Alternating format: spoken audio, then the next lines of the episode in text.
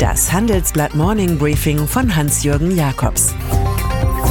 Guten Morgen allerseits. Heute ist Montag, der 13. Mai. Und das sind heute unsere Themen. US-Konsumenten leiden an Trump. Tempo, Tempo bei Thyssen. Bayers Entschuldigung für Schnüffeldienste. Brüssel. Wenn sich die EU-Außenminister heute hier treffen, dürfte die jüngste Hau den Lukas-Anstrengung von Donald Trump die Hauptrolle spielen. Der Versuch also, den Handelskriegsgegner China mit weiteren Strafzöllen in die Knie zu zwingen. Die größte EU-Hoffnung dürfte nun sein, dass sich auch in Washington ökonomische Logik nicht per Dekret oder Executive Privilege wegzaubern lässt. Trumps Chefwirtschaftsberater Larry Kudlow bekennt, auch US-Konsumenten hätten einen Teil der Last zu tragen.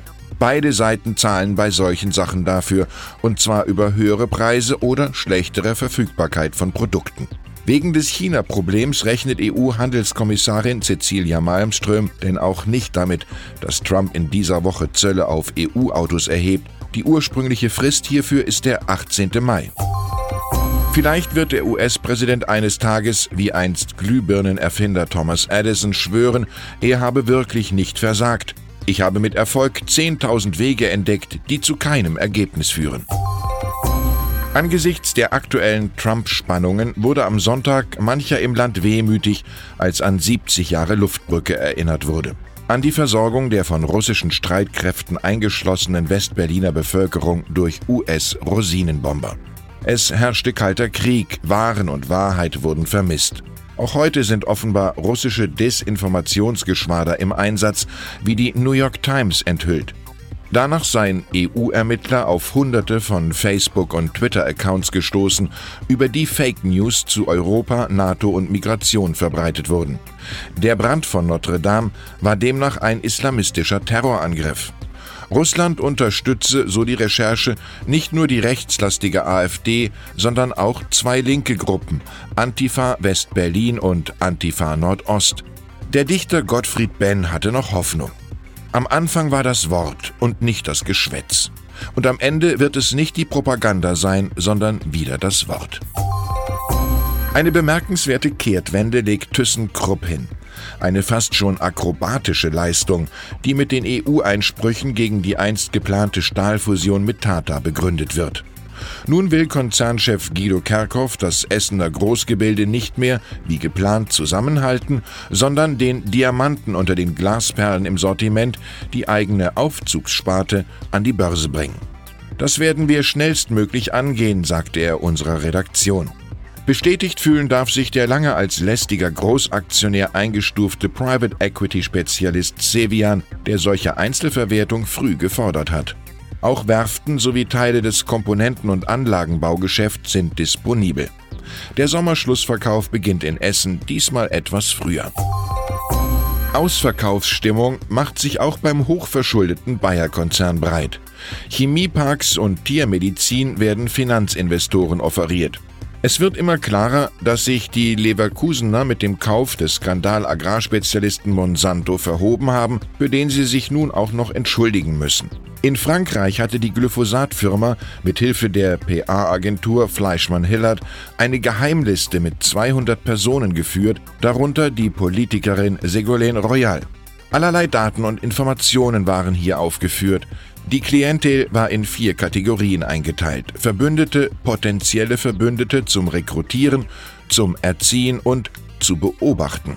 Medien und Journalisten klagen nun gegen diese Art der Konzernstasi.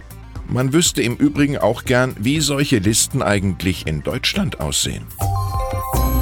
Leonard Lenny Fischer und Kai Diekmann, der einstige Chef von Winterthur und der langjährige Chef von Bild.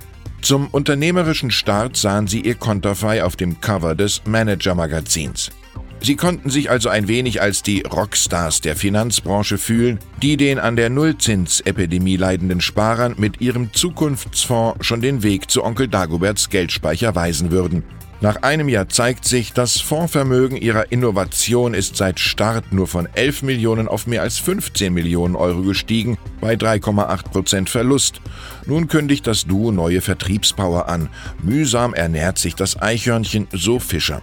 Man könnte auch sagen, dass die Sache mit der Titelstory bisher der größte Erfolg der Aktion Eichhörnchen war.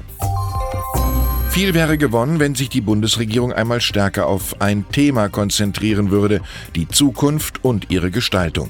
Genau das will die Veranstaltung Handelsblatt C-Suite am 4. und 5. Juli im Schlosshotel Berlin schaffen. Dazu leisten junge wie etablierte Unternehmer ihren Beitrag und schaffen so eine einmalige kreative Atmosphäre.